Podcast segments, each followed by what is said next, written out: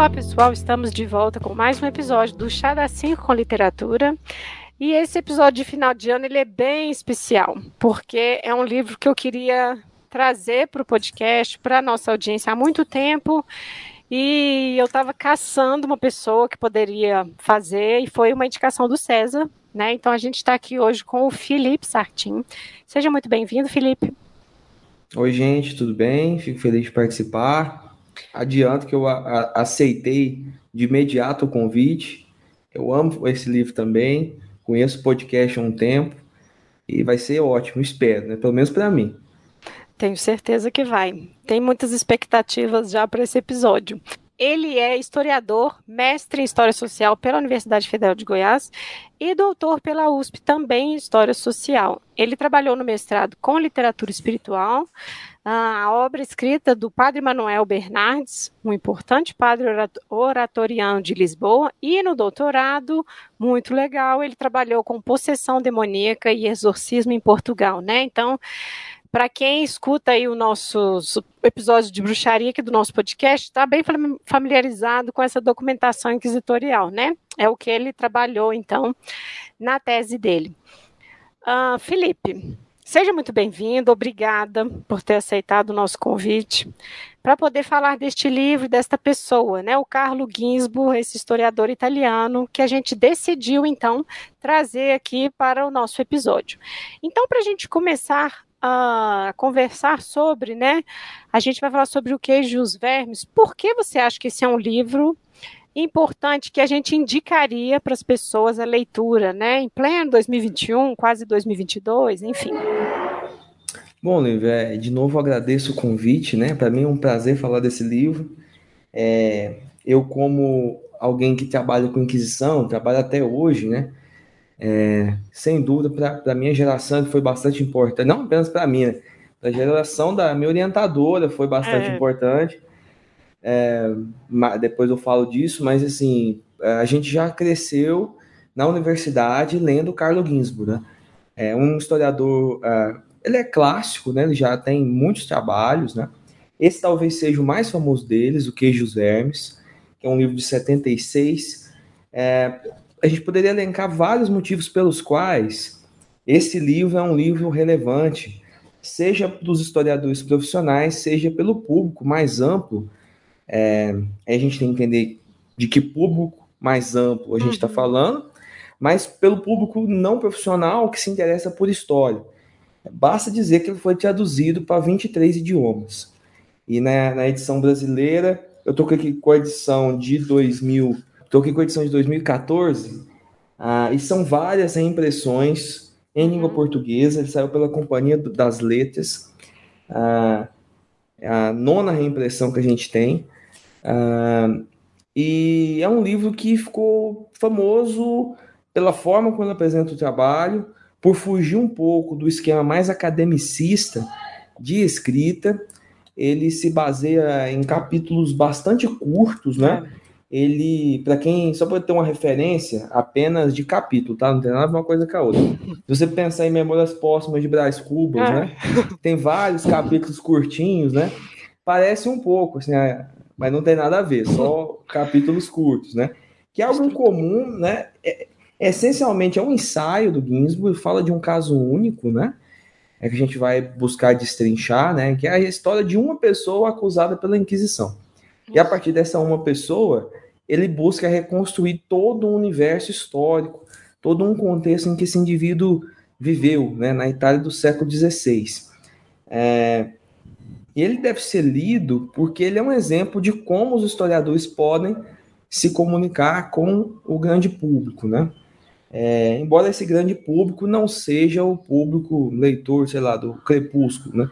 É um grande público de pessoas com uma certa disponibilidade para leituras um pouco mais densas, enfim, é. mas ainda assim não profissional. Então, é, é um do, dos vários motivos. A gente, ao longo do, do programa, a gente vai falando outros, né? Há muitos uh, elogios e, claro, muitas críticas que, que, podem ser feitas, né? Mas é um livro interessante, não deixa de ser. É impossível ficar totalmente indiferente ao queijo e os vermes, né? É, e acho que começa pelo próprio tema, né? Quando fala Inquisição, as pessoas já ficam de de orelha em pé, né, bruxaria, heresia, enfim, né, já é um tema que atrai. E você falou dos, cap dos capítulos curtos, e é um, uma questão que eu fico pensando de que algumas pessoas vieram comentar, ah, esse é o único livro que eu li de historiografia, de pensar isso, né, esse furou essa bolha, e por que que furou essa bolha, né, será que é uma linguagem né, que ele está ali usando? Será que é um contar? Será que é a questão da narrativa, né? E eu acho que é isso que a gente, como historiador, também fica pensando, né? Não é que é fácil, né? Assim, não é que é a questão de ser um livro fácil, mas eu acho que é pelo, pela forma de ser um personagem, vou colocar aqui entre aspas, né? Um personagem, uma narrativa e esse contar, sabe? Eu acho que é isso que atrai é, esse que você chama de grande público, né? Não, com certeza. É, é, um, é um livro bem escrito, é inegável que ele é bem escrito, né? É claro assim, o, o Carlo Ginzburg é um, um, historiador que nasceu em 39, né? Ele é de uma família judia. É. É, o pai dele, o Leon Ginzburg, era um, um russo que migrou para a Itália, né? É, tradutor do Dostoiévski no italiano, né? A mãe dele, a Natalia Levi, depois Natalia Ginzburg, uma notíssima escritora italiana, uma das maiores do século XX, né? Então o cara cresceu num ambiente literário, o pai dele é, é grande amigo do Einaudi, né, que criou a, a grande editora italiana, né? Então, é um, uma pessoa que transita muito bem além da pesquisa histórica, né, na escrita ensaística, né? O Ginsburg nunca escreveu, pelo menos nunca publicou, né, não sei na vida íntima dele, ficção, mas é, ele é um mestre assim no, na arte do ensaio, né? seja ah, ah, lendo textos como do Maquiavel, do Montaigne, do Pascal, do, do desses autores né, renascentistas que ele conhece tão bem, né, que criaram esse gênero. Né? Então, é, é isso, é um livro que se preocupa muito pouco, assim como outros, outros do, do autor, em bater um martelo definitivo, né? oferecer uma, uma, uma monografia tradicional, enfim, Uh, mas ele tem uma virtude que eu acho muito interessante. Ele é um livro que instiga. Né? Ele, é, o Hermann Hesse dizia isso, né? Quanto mais agudo for um argumento, mais valioso ele é, porque ele é mais fácil de aproveitar ou de refutar, né? É um livro agudo, a gente pode negar isso, né? Perfeito. Bom, Uh, na historiografia, né, quando a gente vai pegar os nossos autores aí para a gente estudar e tudo mais, a gente então podia falar agora para as pessoas sobre a microhistória, né, como que isso começou e como que ele é uh, um desses autores, né? Porque quando a gente está lá pensando no nosso fazer lá, né, historiográfico e tudo, de você tomar um objeto e ir pensando ele através da documentação e tudo mais, sei, a gente pode tentar apresentar isso agora para as pessoas. Então, a, a microhistória é um, um, é um tipo de abordagem historiográfica né, ao passado, né, que deriva da, da história social, da história econômica, ah, e surge na Itália né, no fim da década de 60, início da década de 70, com a série de autores como o Carlo Ginzburg, o Eduardo Grande, a Simona Ceruti, o Giovanni Levi, são autores que, para os historiadores, são muito conhecidos, apesar de apenas o Ginsburg ser conhecido do grande público, né? mas que buscam reduzir a escala do trabalho e buscar volumosa documentação, que é uma coisa típica da, da documentação disponível na Itália, uma documentação bastante uh, circunstancial, mais volumosa, uh, que permite a reconstrução uh, dos, dos indivíduos, né? Então, é uma, uma, um tipo de história, embora não fale da nação de maneira geral, mas fale mais de localidades, permite um, um grau de, de detalhe que foi uma, uma, espécie de inovação. Né? Então, é o historiador colocar de fato uma lente de aumento sobre uma realidade que ele estuda, não mais falar da história da Itália, mas falar da história de, um, de uma comuna, de uma, é. uma cidadezinha, um paese, como eles dizem lá, né? É, sei lá, tem 500 pessoas, aí busca reconstruir o cotidiano deles, né? Então, as relações sociais, econômicas, as crenças religiosas, né? Ah, e um tipo de documentação bastante útil para fazer isso é justamente a documentação inquisitorial. Ah, uma vez que, ah, quando existem processos da Inquisição, a Inquisição, e é bom a gente falar disso daqui a pouco, né, como, como que funcionava a Inquisição, Mas a Inquisição fazia investigações, fundamentalmente, sobre a vida das pessoas acusadas, né? Então levantava relações interpessoais, né? Origem, onde ele vive, de que ele vive, qual é a sua renda, né? Uh, como ele se comporta religiosamente, por aí vai. Então, o grau de detalhe, né, digamos assim, o, o, o hiperrealismo da, da microhistória popularizou esse gênero entre os historiadores. Então, embora é, as pessoas que não são historiadoras, é, talvez a gente esteja falando um pouco de grego aqui, para os historiadores hoje, hoje em dia isso é normal. Então pense num livro que ao invés de contar a história, como a gente vê na, na escola, no ensino fundamental e médio, né, que tem uma linha do tempo e vai contando, ah, aqui teve, é, começa a Revolução Francesa, tem jacobinos e girondinos, aí tem a decapitação do rei, o terror do Robespierre, e por aí vai. Então, essa, essa sequência é muito ampla e política, não. A microhistória quer falar de problemas específicos, de localidades específicas, né? Então, é um tipo de historiografia uh, que traz muita documentação, né? E quando você lê o Queijo e os Vermes, você é confrontado com um número muito grande de informações sobre o passado, né? Claro que isso não deve nos, nos levar a uma ilusão de acreditar que o passado está ali representado, né? Que o livro é uma amostra da realidade do que passou. Não, ele é uma interpretação, mas com um volume documental bastante interessante, né? E a minha história, ela fez escola aqui no Brasil, né? É, tem até algumas indicações de leitura depois que tratam disso, né?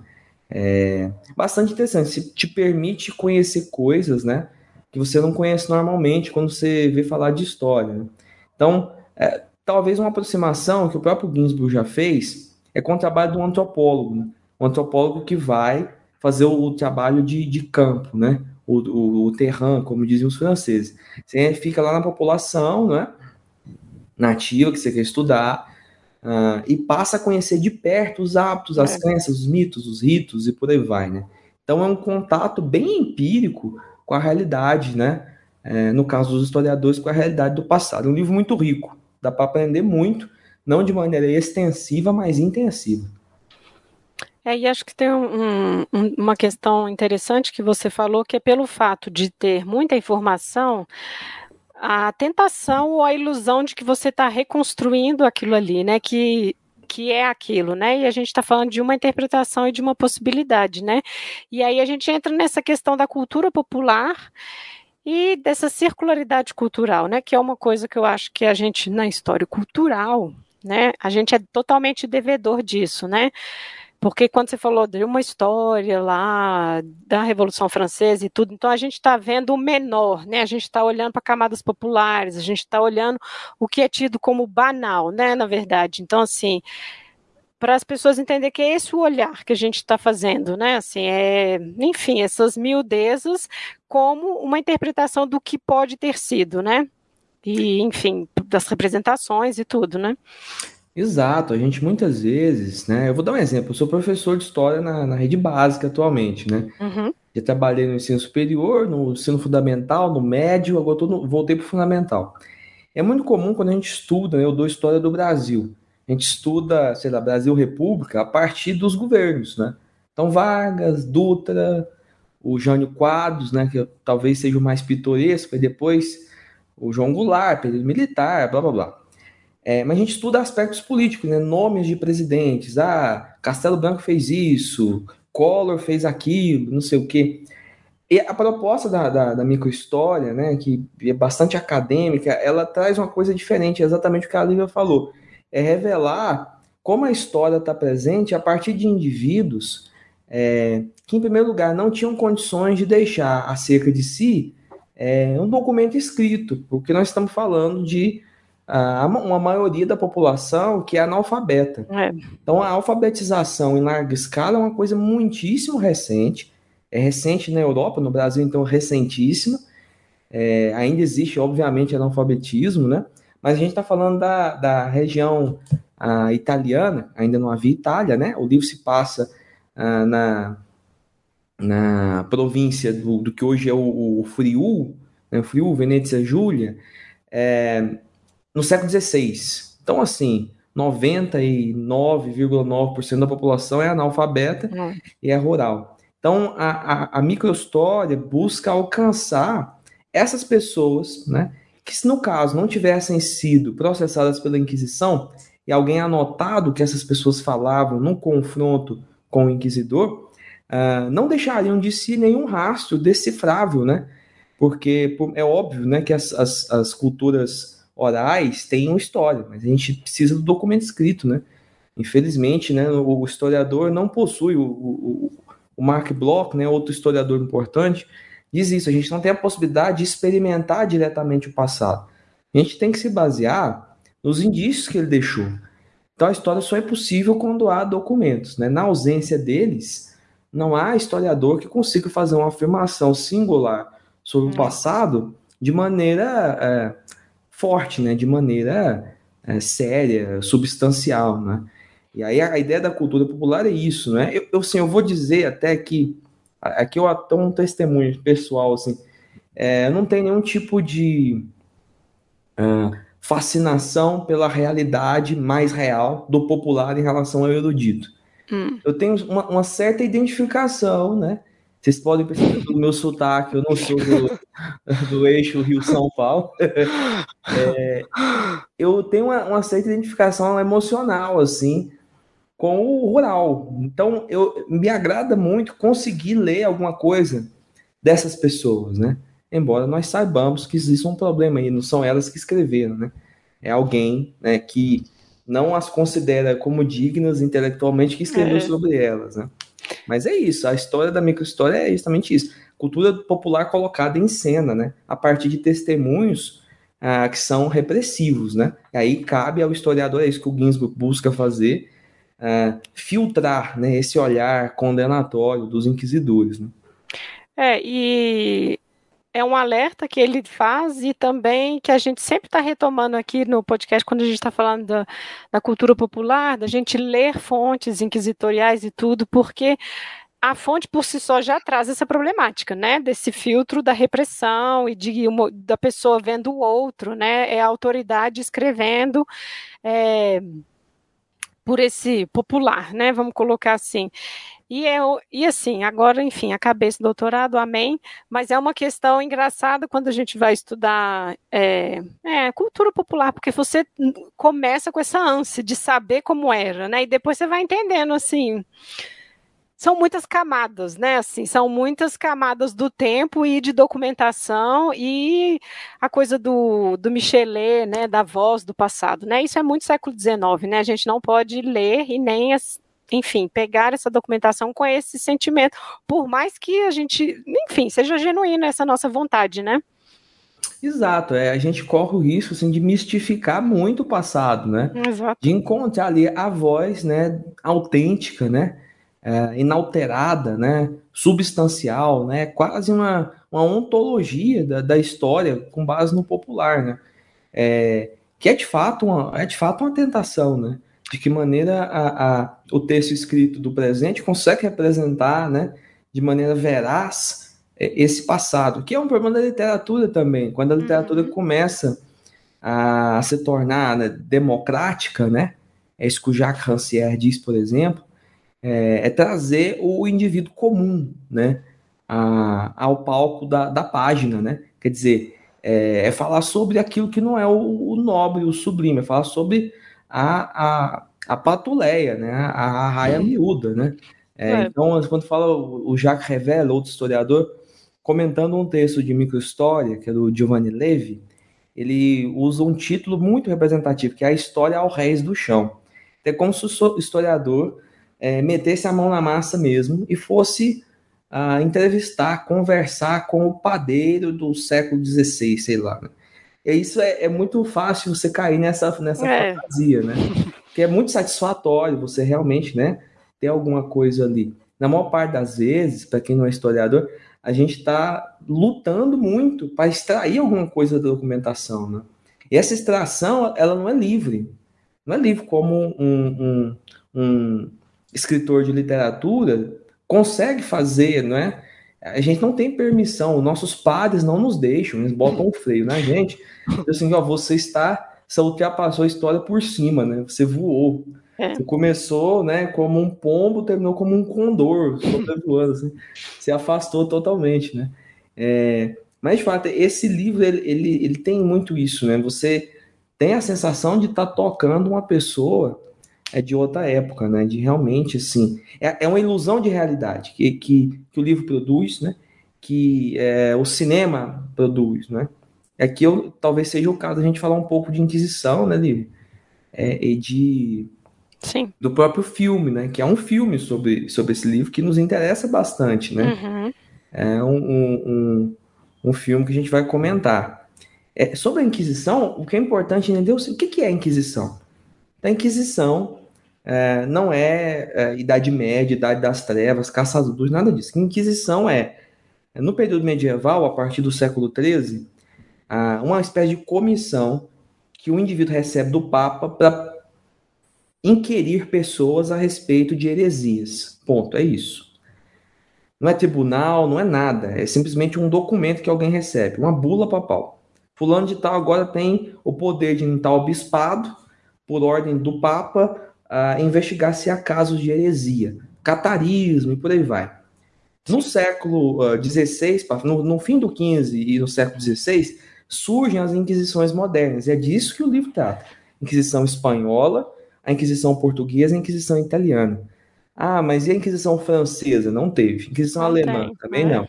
A inglesa não teve. Tribunais seculares, bruxa. né? Isso, são tribunais seculares. Então a, a, bruxa que queima lá no filme A Bruxa, por exemplo, tá lá na Nova Inglaterra, não é a Inquisição, né, gente?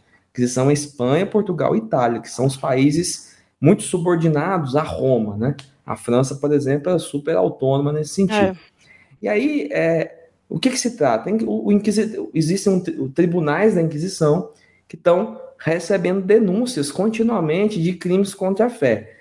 Então, seja de indivíduos que eh, se converteram ao cristianismo e voltam à fé antiga, né, judeus que, que voltam ao judaísmo, muçulmanos, etc., ou práticas de magia, é, crimes contra a, a, fé de maneira geral, alguém que negue um dogma da trindade, né, luteranismo, por aí vai, né.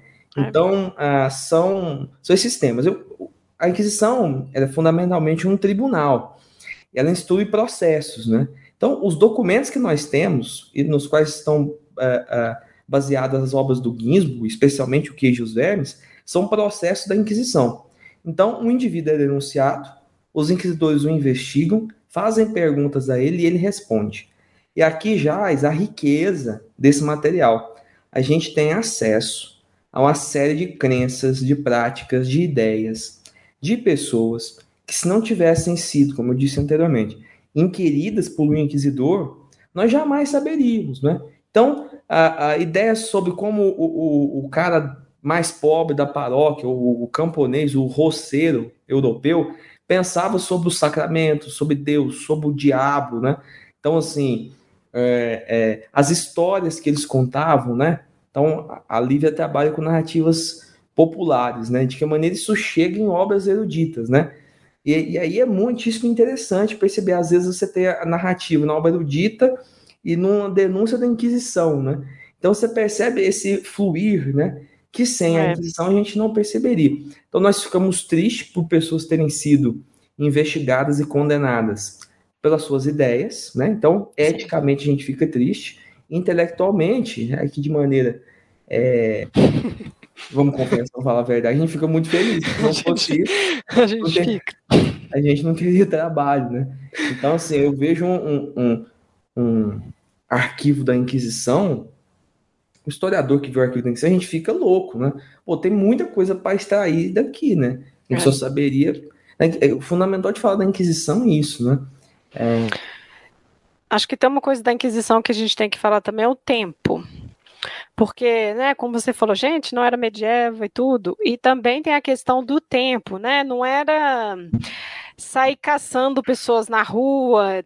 Esse processo era longo, vinham as pessoas denunciando, às vezes os vizinhos, os próprios familiares, e aí tem uma investigação. Então, assim, tem tempo. É uma coisa que a gente sempre fala no podcast aqui da bruxaria, né? Que existe um processo, não é Isso eu não quero passar pano, né, para a instituição de forma alguma, né, mas para dizer que assim é, era aceitável, era uma estrutura e dentro da sociedade era tudo certinho, tinha todo um processo para ser seguido, tinha protocolos, tinha, enfim, até chegar a coisa bem pública, do espetáculo público mesmo, de fazer as pessoas caminharem e tudo mais. Então, assim, isso tudo tomava tempo, né? E a gente vai ver, bom, menor que teve dois processos, né? Ele foi né, duas vezes, ficou preso, enfim, teve toda a sua questão lá de ser inquirido diversas vezes, né, do, do momento dele expor as ideias, né, dele, de, enfim, de falar para todas as aqueles que estavam inquirindo. E acho que uma outra coisa que a gente pode falar também, Felipe, é a questão da, dos problemas de jurisdição de, enfim, porque é um assunto também que a gente às vezes traz aqui, de das pessoas acharem que esse poder da igreja ou essa influência entre aspas, né, não chegava em todos os locais.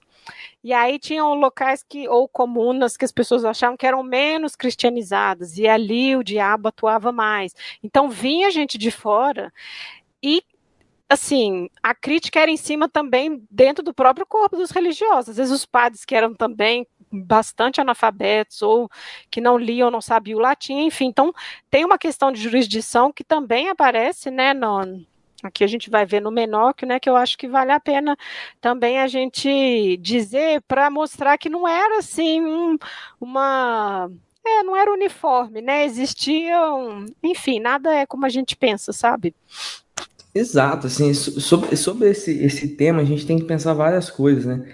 Primeiro, as duas inquisições, vamos falar é, da relação dos poderes. Inquisição espanhola e portuguesa são criadas pelos reis, então não é uma, um órgão ess, essencialmente eclesiástico. Ele é, é composto por eclesiásticos, mas ele é criado e as nomeações para o conselho geral de cada órgão é, vem do rei, então é, é do poder real, né?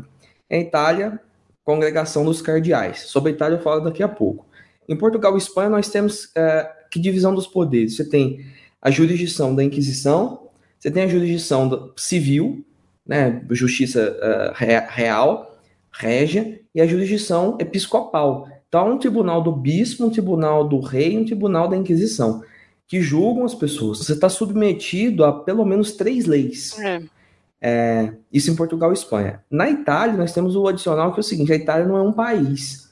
É só vai ser um país no século XIX, né, com a unificação lá, com Garibaldi, com Vitória Emanuele, enfim. Então, nós não temos isso. Nós temos o quê? Territórios papais e tribunais da Inquisição nos vários reinos, né? Então, no caso do, do Menóquio, né, no caso que a gente está falando queijos vermes, é Tribunal de Veneza. Então, você tem Tribunal de Veneza, Tribunal de, é, sei lá, da, de Nápoles, Tribunal de, de Módena, que é muito famoso, de Bolonha. Então, Sim de, da própria Roma. Então, tem vários tribunais, são muitos. É, alguns não, não tem mais documentação, se perdeu, outros está bem conservado, é o caso de Veneza. É, parte dessa documentação na Itália está bastante dispersa, não está organizadinha, igual está em Portugal ou na Espanha. É, e aí as jurisdições são, são confusas também. No caso de Veneza, a República de Veneza, que sempre foi assim, não aceitava a Inquisição julgar sozinha, tinha que julgar junto com o magistrado civil da República de Veneza, para que o Papa não tivesse interferência demais, né? Então, a primeira coisa é falar disso. Outra coisa que a, que a Levi falou, existe a consciência da superioridade intelectual dos inquisidores, que normalmente não são teólogos, são canonistas, são é. especialistas em direito, estão ali buscando as heresias e consideram que a maior parte da população é ignorante com respeito à fé, precisa de educação, então a Inquisição não quer primordialmente sair matando em série, né? Não são uh, serial killers nós temos no século XVI é. ao XVIII. Né? Ela quer instruir. Normalmente, exceto em casos assim, excepcionais, uma pessoa não era condenada a pena capital no primeiro processo, tinha que ter um segundo processo, tanto Portugal, Espanha ou Itália. Uh, outra coisa interessante de dizer que a Inquisição agiu em consonância com bispos e com missionários, né? considerando exatamente o que a, a, a Lívia falou, que fora dos grandes centros urbanos e intelectuais, existiam regiões que eles chamavam da, das, das Índias interiores, nas outras Índias, onde a heresia crassava, né? onde de fato era o diabo que vivia. Então, assim, é o caso do sul da Itália, uhum. é o caso do nortão de Portugal, a Serra da Estrela, é caso de algumas regiões da Espanha, ali, sobretudo perto da Galícia, em Aragão, nas montanhas, né? Onde a fé não chega, onde as populações ficam isoladas é. e crenças e culturas particulares vão aparecendo, né? É, então, no, quem se lembra aqui do episódio sobre é, o caso das, das bruxas do Labur, né? Que é uma região de fronteira ainda, né? Olha Exatamente. só que interessante. Pirenaica, então é uma região assim afastada dos grandes centros, né? Onde há párocos, muitas vezes, gente, ignorantes, que não é. sabem nem latim. É, muitas vezes o pároco e o benzedor, né, o feiticeiro, são indistinguíveis do ponto de vista da sua educação. Uh, e a ideia de que nós precisamos uniformizar o sentimento religioso. Então, a Inquisição é, é, um órgão que surge antes, mas tem o mesmo espírito da Contra-Reforma, do uhum. Concílio de Trento, e busca que fazer com que essas regiões, Itália, Espanha e Portugal, sejam 100% católicas, né? Então é perseguir hereges, que são hereges da alta cultura, intelectuais, heresiarcas, né?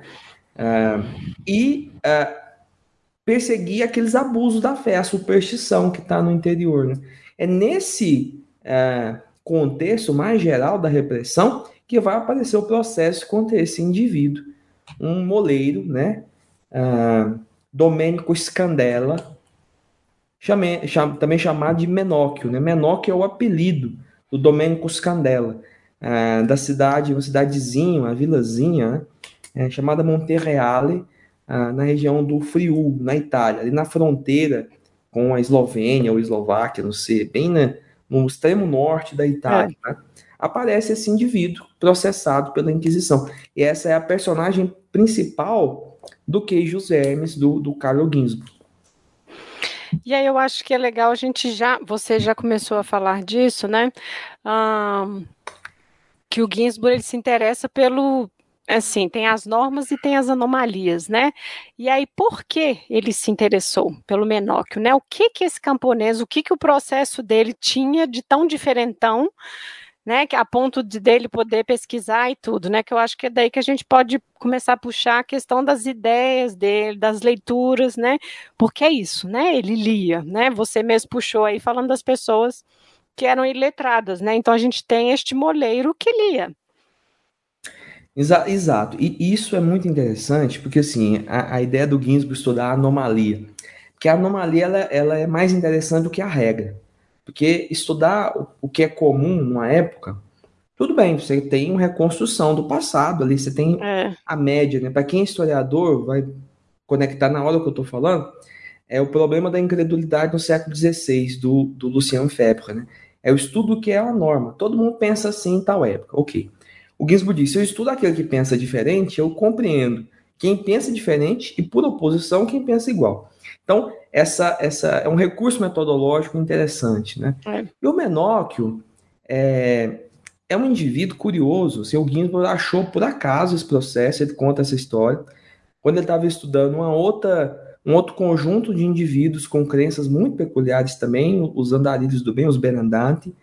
Ah, eu vou falar disso no fim, né, nas indicações é, encontrou esse cara, esse menor, processado pela Inquisição, sofreu dois processos, um entre 1583 e 1584, o segundo, 15 anos depois, em 1599, uh, ah, e ele se destacou dos outros, uh, dos outros processos que ele estava estudando, né, é, pelas suas ideias, pelo que ele pensava. Tanto é que o subtítulo no Queijos Vermes é o cotidiano e as ideias de um moleiro perseguido pela Inquisição, né?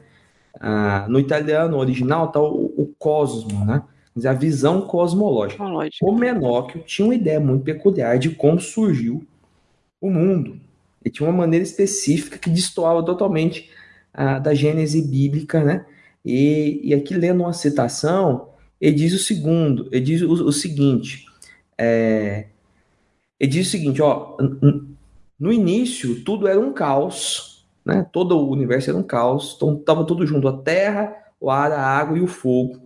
E de, de todo aquele volume em movimento, terra, água e fogo mexendo, né, assim que ele explica, se formou uma massa, do mesmo modo como o queijo é feito, do leite, e do qual surgem os vermes. e esses foram os anjos. Então, o queijo e os vermes é a visão cosmo, é uma metáfora cosmológica que esse moleiro do século XVI italiano tinha para explicar a realidade. Então, o mundo é um caos de, dos quatro elementos, né? Basicamente o que todo mundo acreditava na época.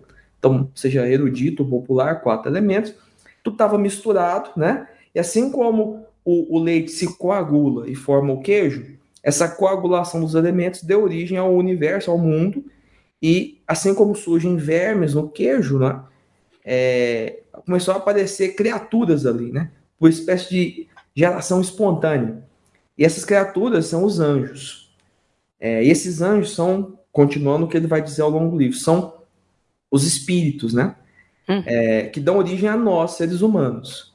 E é, um desses anjos é Deus. Então Deus não é o criador de tudo. Quem é o criador de tudo? Menor. O criador de tudo é a magnificência divina. Então ele separa o, o poder supremo de Deus de Deus. Então você percebe que é uma, uma explicação que irá colocá-lo em dificuldades, porque o inquisidor irá perguntar, mas menor, peraí.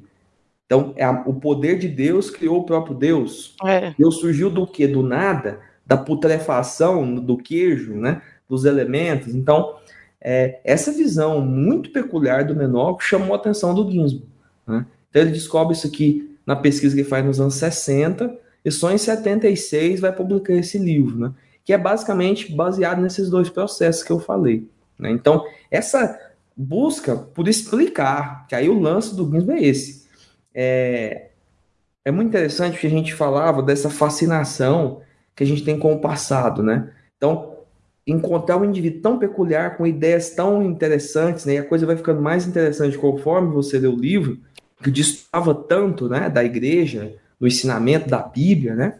É, não, não conduz o autor do livro, Ginsburg, a simplesmente contemplar uh, esteticamente essa diferença do passado. Ele quer explicar. Então, o Ginsburg, que é um freudiano, cara, amava o Freud, ele é um, racionalista, assim como o Freud é. Então, ele acha que tem uma explicação por trás de tudo isso. Ou seja, ele acredita que as pessoas fazem coisas a partir de razões pelas quais ah, elas são movidas a se comportar a despeito da sua vontade. Então, há causas inconscientes na história, para o Ginsburg. Né? Ele é muito freudiano nesse sentido. Né? Ele é menos uh, uh, marxista, enfim, do que. Não é, no geral, marxista, mas ele é freudiano, né? ele, age, ele acredita que é, deve haver uma explicação racional para comportamentos aparentemente irracionais. Né? Então tem que ter uma lógica no que o Menoco está dizendo. E é essa lógica que ele persegue ao longo do livro. Tá ótimo.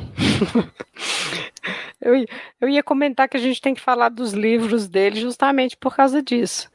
Porque é, a gente está aqui achando tudo muito legal, mas é porque para as pessoas entenderem assim, imaginem um camponês no século XVI, com alguma leitura, com alguma instrução, para ele fazer essa comparação, né, assim, de uma analogia do queijo com o mundo e tudo mais, são os instrumentos que ele tem à disposição, que é dessas condições materiais da vida dele, né? Então, assim, só isso já faz ele singular, né? Então, assim, o nosso maravilhamento vem disso, né? Assim, para explicar para os ouvintes por que, que isso é tão interessante, por que, que se tornou isso que abriu portas para diversas outras análises históricas que a gente pensa em fazer, né? Mas ele tinha outras. É opiniões que eram mais complicadas ainda, né? Na verdade, ele opinava sobre diversos dogmas da igreja, né? E por isso isso foi tão problemático, né? Assim, de estar discutindo mesmo durante o sobre o batismo, sobre a própria instituição da igreja, né? A questão da riqueza,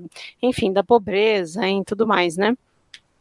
Então, acho que essas outras ideias dele é, porque é isso, né? Quando você falou assim, ah, eles não, a Inquisição não é de serial killer, né? Assim, por que que um porque esse tipo de, de ideia sobre a concepção do mundo incomoda, incomodava, né? Essas pessoas que estavam inquirindo, porque ele também ele contava para todo mundo, ele conversava com todo mundo, ele debatia com todo mundo, né? Então, assim, o medo de que essas pessoas começassem a concordar com essas ideias, né? Então, assim, não é assim, é uma questão não é pura perseguição. Ele está falando dos dogmas, ele está questionando os dogmas, né?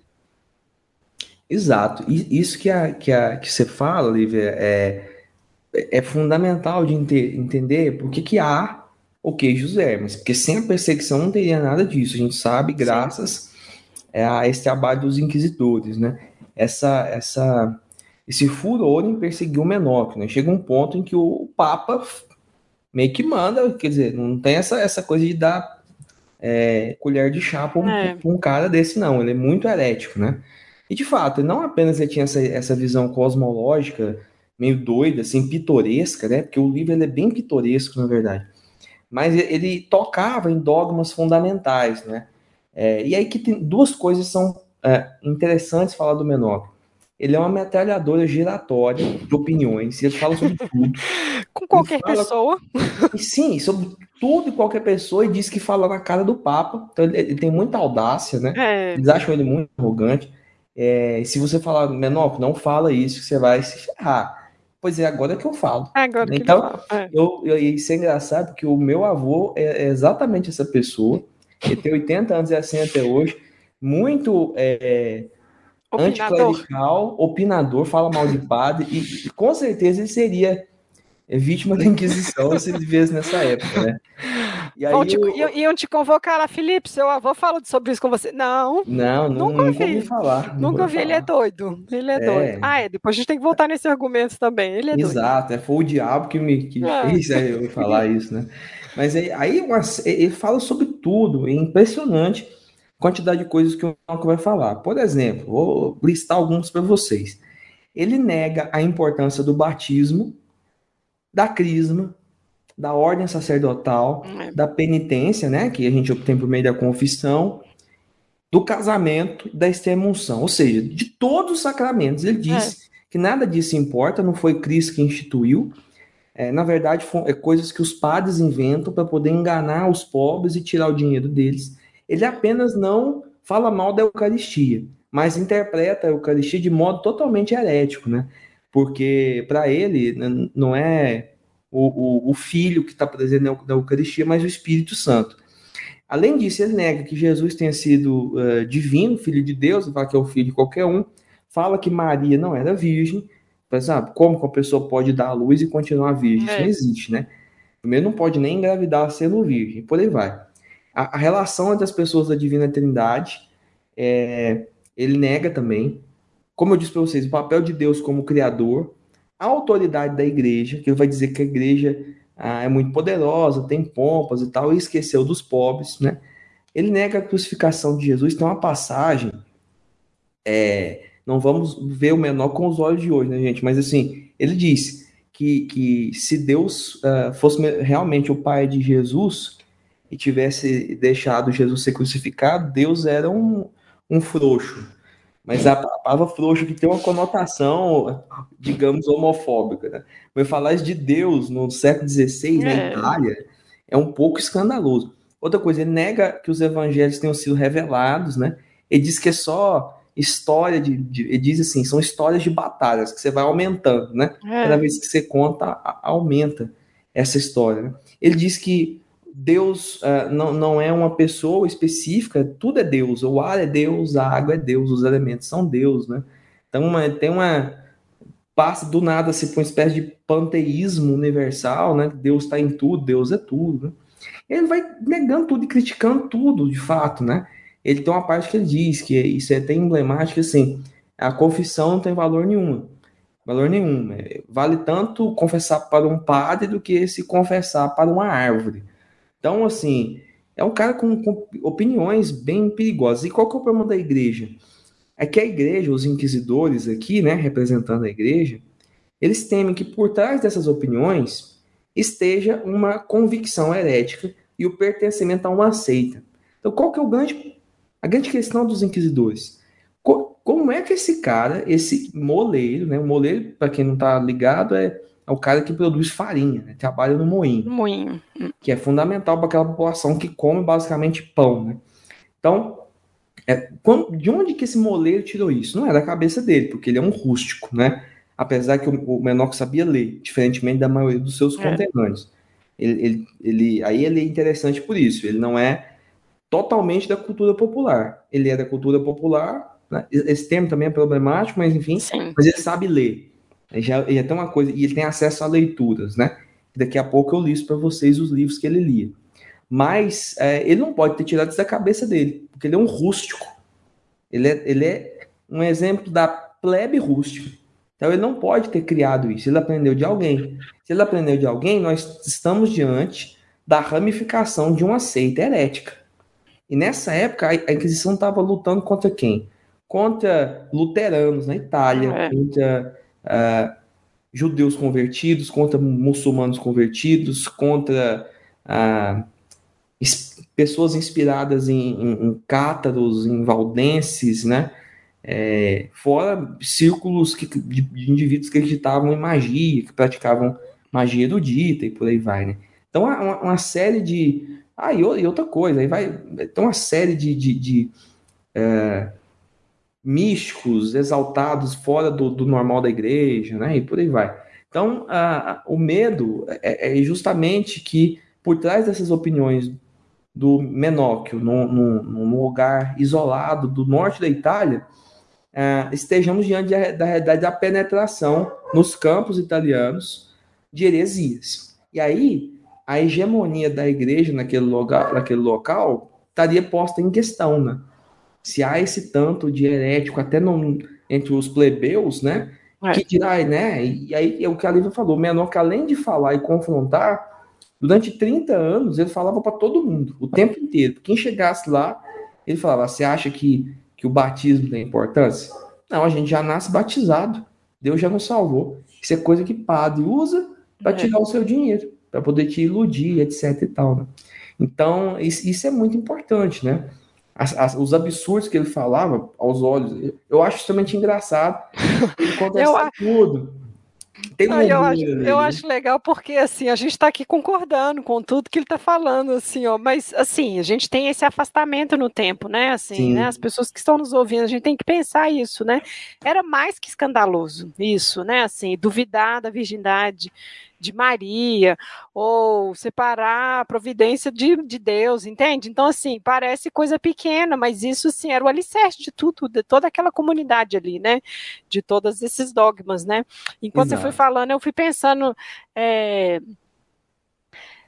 nessa coisa da seita, porque, é, novamente, quando a gente pensa na Inquisição, essa questão de tantos julgamentos, e porque sempre chegava um momento que você tinha que indicar, né? Ah, não, eu vi eles reunidos lá no moinho, né? Assim, ah, mas quem que era? Ah, não, não conheço.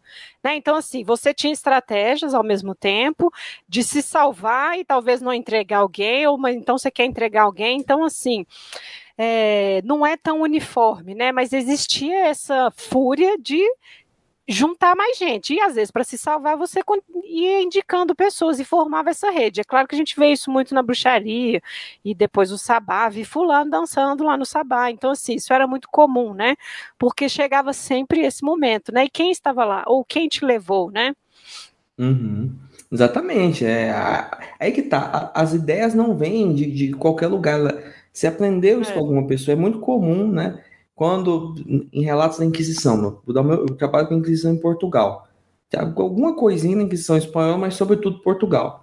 E o que é interessante é, sempre que alguém tem um livro de magia, um livro do, sei lá, Clavícula Salomones, não, foi um viajante que veio aqui, normalmente galego ou italiano, que traz esse negócio. Nunca é o português. Eu sempre amo. alguém que veio de fora e trouxe esse negócio, né? Então, é, é, é, um, é um, um, uma, uma maneira de você apontar uma pessoa que não vai ser capturada, uma pessoa Sim. fictícia, né? Você alivia a barra do verdadeira pessoa que te deu aquilo da sua própria barra, né? É, apontando, né? E outra coisa a gente tem que ter em mente é que a Inquisição, assim, não no mesmo grau da justiça civil, que é muito mais rigorosa, isso é um detalhe que a gente às vezes mistifica, né? A Inquisição não era tão rigorosa quanto isso, mas ela aplicava tortura. Então, para a gente hoje, é óbvio que a tortura falsifica o testemunho. Para eles é do contrário. Sem a é. tortura, a pessoa não vai indicar ah, os seus comparsas, os seus cúmplices, né? É, e aqui a Lívia tocou no tema da bruxaria, né, Lívia? o lance da bruxaria não é um indivíduo sozinho que faz um pacto com o diabo e produz um malefício. Porque isso em si é uma pessoa isolada, né? Exato. O problema é a seita. Exato. Porque não é uma pessoa. É uma, uma doutrina infecta que tomou conta de muitas pessoas, né? E o sabá é importante na imaginação dos juízes e demonólogos por isso. Que são muitas pessoas reunidas, né? Então, na verdade, é uma sociedade dentro da sociedade que conspira para a destruição dos vínculos né, espirituais e também destruição física também é. daquela sociedade amando do grande inimigo dos homens, que é o, o capiroto, né? Que é o, o diabo. É uma coisa ruim. Sim. Bom, eu acho que a gente pode então falar dos livros que Menóquio leu.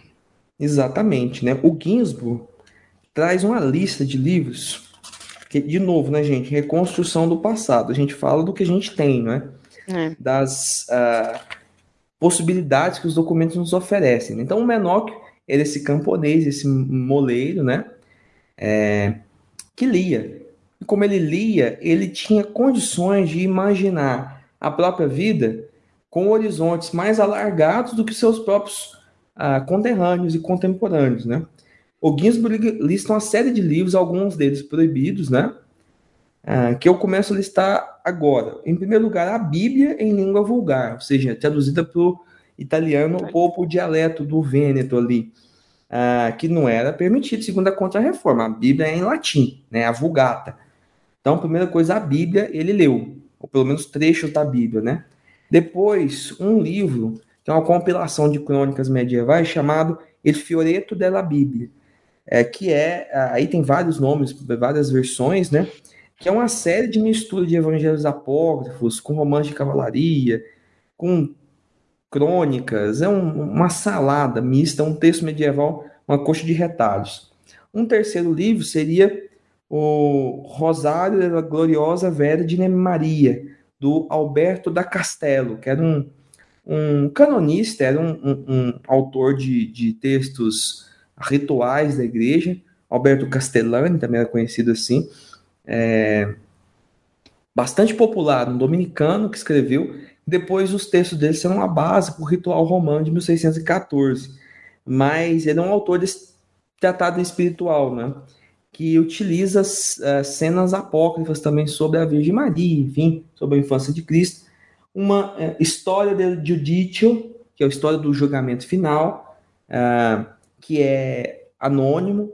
Ele leu a Legenda Áurea, do Jacopo de Voradine, o, o, livro das Maravilhas, do, do Jean de Mandeville, que, nossa, é um livro com imaginário aí muito interessante, né, no estilo Marco Polo, né, então sobre as raças diferentes de seres humanos, né? As viagens que o, um, um fantástico Jean de Mandeville teria feito pela Ásia, pela África, na China, na Índia, né?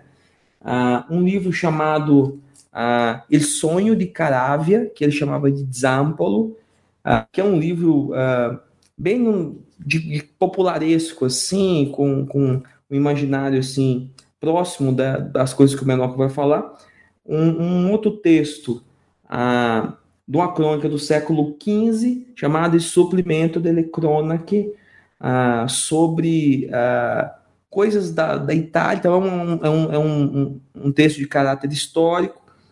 O, esse é o nome mais comprido, né? Lunare al modo d'Italia calcolato, composto nella città de Pizarro, da dottore Marino Camilo de Leonardes. Então, é uma espécie de texto de caráter astronômico que ele achou, né? E meio calendário, um negócio assim mais diferente. E por fim, há dois livros conhecidíssimos, proibidíssimos para cristãos: o Decameron do Boccaccio e o Alcorão. Olha que interessante. Então, é um, um indivíduo que lia tudo, coisas totalmente díspares, né? Desde um texto contra-reformista até a Legenda Áurea, Decameron e Alcorão. Então, é, isso chama a atenção na leitura do, do, do Menóquio, né? Ele não, não lê segundo a, uma, uma ordem de estudo do tipo escolástico, né? A leitura dele, o Ginsburg diz isso, é selvagem, ele lê tudo que cai na mão dele, né? E assim ele vai criando, né? É muito interessante como ele lê uma passagem ah, que tem um sentido a ser transmitido. Mas naquela passagem ele isola um elemento que dá match assim na cabeça dele com coisas que ele já tinha lido e chega numa conclusão totalmente a despeito do que ah, o autor do texto queria, por exemplo, né? Então, é muito interessante é, é, de que maneira ele vai construir a sua ideologia, a sua forma de ver o mundo, né? Com fragmentos de leituras, né? Essa é, inclusive, uma das críticas que muitas pessoas fazem ao Ginsburg a respeito desse livro, né? Ele diz, é uma forma que os camponeses tinham de ler, enfim, né? o Roger Chartier faz uma, um, que é um outro importante historiador, da leitura, inclusive, historiador que é muito utilizado por quem estuda literatura, né, que tem uma grande atração nesse campo, diz que o Ginsburg é, traz um problema, porque não, é, não são apenas os camponeses que não têm instrução e que, em sendo alfabetizados, leem de maneira selvagem. Todo mundo faz isso. Lê de tudo. Eu poderia, é. com, a, com a perdão aqui dos, dos especialistas, né? Eu não quero falar da religião de ninguém, mas Walter Benjamin fazia leituras assim. Quer dizer, ele lia de tudo. E, e, e escrevia muitas vezes com referências que você tem que fazer uma exegese para saber do que se, tra que se trata, né? Então, assim, a, o Benjamin lia Karl Marx e lia escritores místicos judaicos. Então, ele está lendo a Weber e lendo, ao mesmo tempo, literatura apocalíptica medieval, né? Então, é, essa, essa claro que não estou comparando o Benjamin com o Menor. Estou dizendo o seguinte, que a leitura selvagem não é uma leitura única e exclusiva das classes populares, ou, para usar o termo do Gramsci, as classes subalternas, né? Então, é, é uma crítica que a gente pode fazer ao Ginsburg. O, o Menor realmente é um, um, camarada que lê de tudo.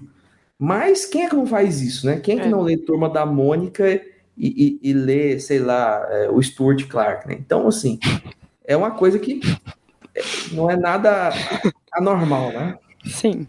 Mas eu também fico pensando assim, porque eu fico muito viajandona em crenças. Mas aí quando eu tento voltar para as condições materiais, novamente, é um moleiro trabalha essencialmente lá, né, na, na sua vida prática lá do dia. Que hora que esse homem está lendo? como que esse livro caiu na mão dele, entende? Assim, é isso tudo que eu acho que vai construindo essa imagem desse cara e que devia sim ser, um, enfim, sobressair, porque é isso, era ele quem trazia essas ideias, era ele quem conversava com o próprio padre lá, ele parou de ir numa igreja e começou a ir em outra, até que decidiu não ir mais, né?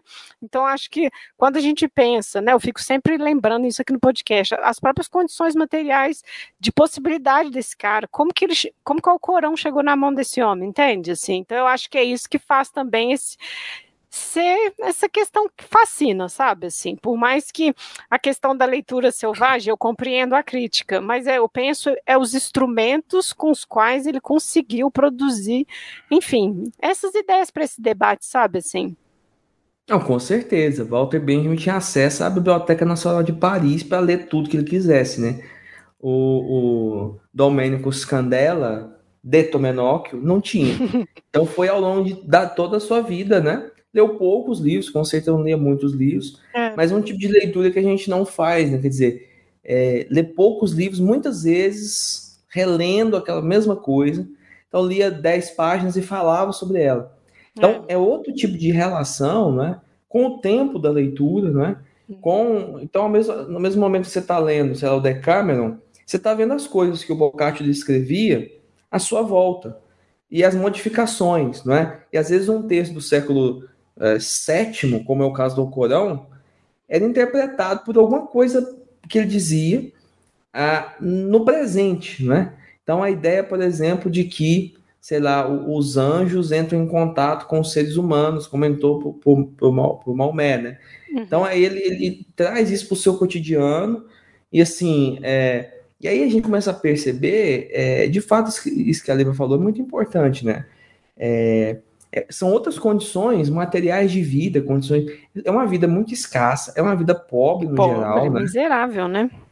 Miserável. Então, é, a gente pode falar já do filme, né? O filme que se chama Menóquio, é um filme do Alberto Fazulo, de 2018, né? É um filme aí, uma hora e meia mais ou menos. Filme interessante, tá? Já, é. já adianto aqui, é um filme interessante. É, não é aquele filme, tá? Não é Velozes e Furiosos, né? Você não vai ficar ali vendo a ação o tempo inteiro, né? Eu, pelo contrário. Prefiro, é, pelo é, contrário. Pelo contrário, bem lento, né? É. Então, com muita. Tem que ter bastante paciência, né? Eu gosto daqueles filmes do Vim Vendas, com planos enormes. Mas mesmo esse filme eu achei um pouco cansativo, né? Tem assim. Mas é um, é um filme interessante que mostra muito esse ambiente, né? Um ambiente de, de, de precariedade material, né? De carestia. Então as pessoas. Ah, elas não se lavam, elas não têm muitas roupas, elas têm. É.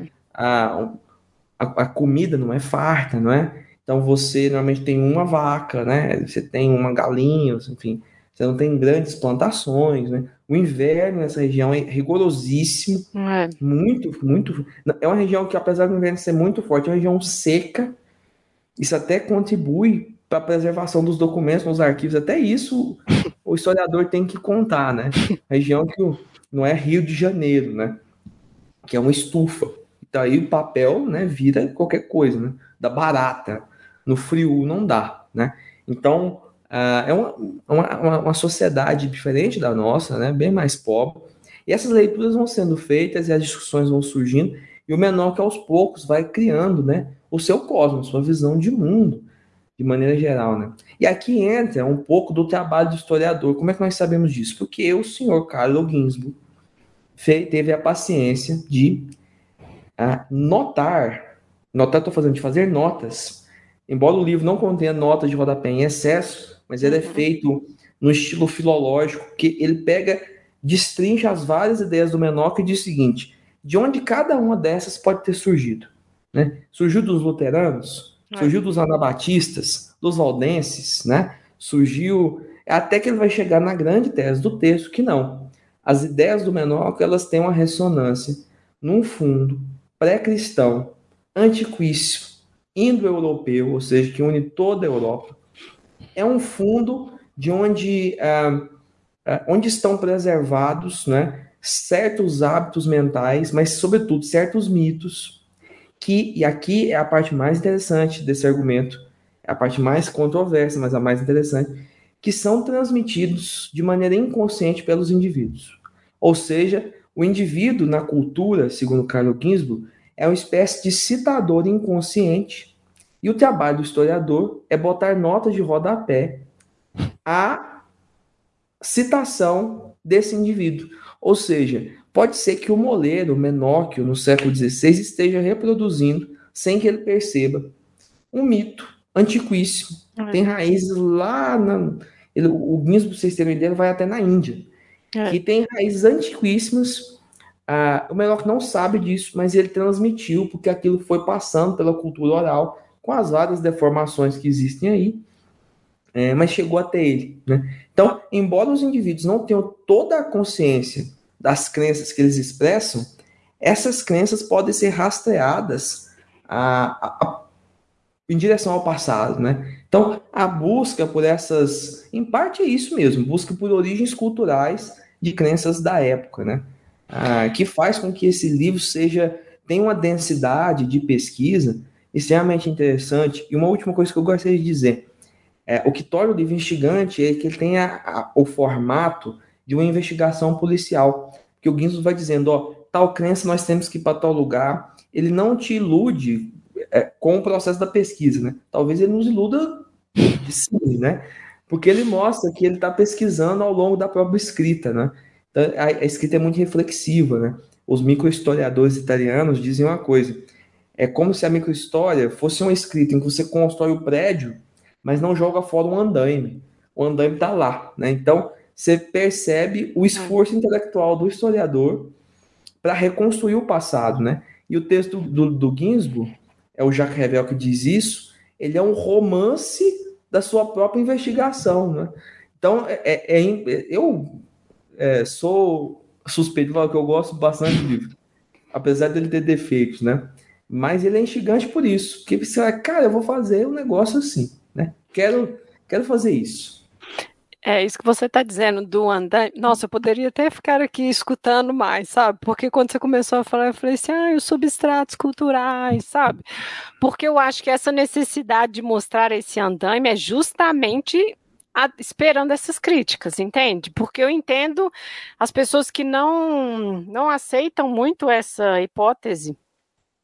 Mas é o que eu mais gosto, assim. Para mim é o que eu mais é o que mais me interessa, esse substrato mítico que ele e ele volta isso em depois vários outros livros, né? Essas questões de, enfim, de de coisas muito anteriores proto-históricas, né? Então eu acho que sim, é, você vai falar sobre eles também, os outros livros dele, gente, episódio de três horas, gente, porque esse é o miolo, né? Assim, eu acho que isso que é o, o que me interessa na história também, né? Enfim, acho que isso, é, quando você fala dessa crítica, eu entendo, mas é, é o assim não sei, não dá vontade de. É o que dá vontade de pesquisar, na verdade, chegar nisso sabendo das dificuldades. Então, quando você fala do andaime, eu falei, é exatamente isso que a gente tem que tentar mostrar para os nossos pares, né? Que a gente não está totalmente viajandão tentando, enfim, tatear isso, sabe?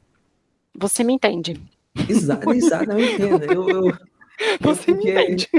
Porque é, é, o, o nosso ouvinte, assim, talvez esteja um pouco perdido agora. Imagino que sim, mas é, isso é bom. É, o Ginsburg, aí o que, que eu, eu vou, posso até citar agora outros trabalhos que ele tem. Sim. Que essa hipótese, ela não surge apenas em O Queijo Vermes. Surge pela primeira vez num livro anterior, chamado Ibenandante, livro, livro que eu já citei, ou Os Andarilhos do Bem, que é o seguinte, ele descobre um grupo de indivíduos que acredita é, que saem à noite em espírito para combater as bruxas e os feiticeiros, né? Eles lutam com ramos de, de finóquio, é, com, com ramo de funcho, e os bruxos com ramo de sorgo. Eles estão lutando assim, em batalhas espirituais, né? Para salvar as bem, colheitas. Isso, pelo bem das colheitas. Quando esses andarilhos do bem, esses benandantes, ganham as batalhas, nós temos colheitas, então, colheitas boas. Então, é um, um tipo de, de de mito de fertilidade, mas é mais ou menos rito. o Ginsburg disse que não é rito, mas meio que é. é. Então, aí ele diz: bom, é, é, ele diz uma linha do, do, do, livro dele, de 66. Isso aqui me tem muito cara de ser xamanismo, mas agora eu não consigo explicar isso. Passam-se os anos, ele escreve o queijo é.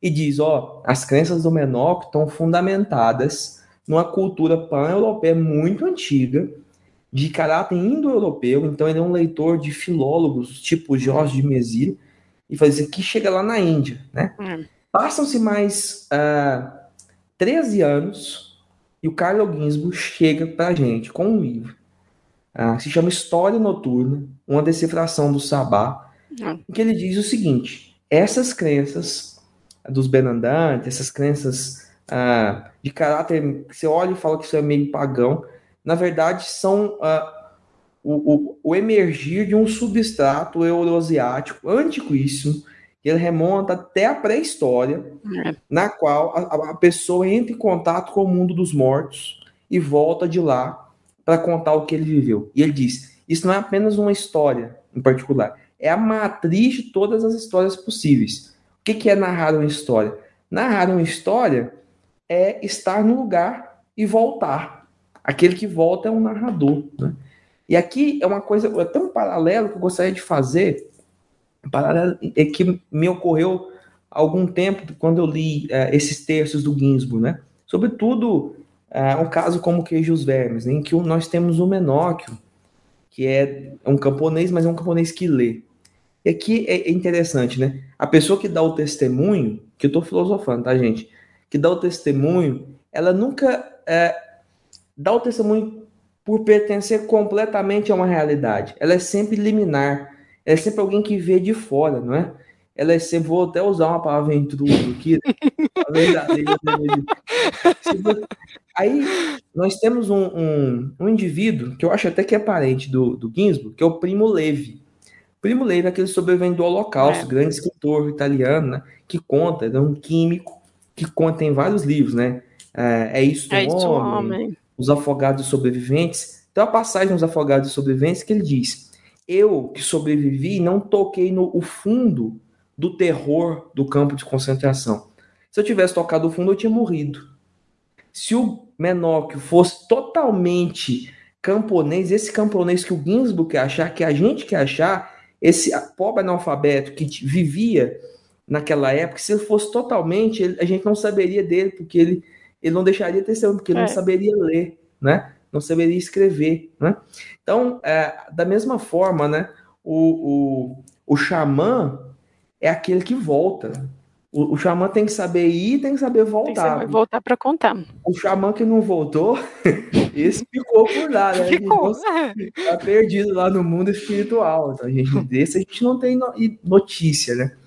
Então, é, a reflexão do vejam, ao passo que ele fala que os mitos que aparecem no século XVI, na Inquisição, possuem raízes longínquas, profundíssimas, né? Que é. remetem à pré-história. Ele está dizendo, isso remete à própria mentalidade humana, à capacidade de narrar, não é?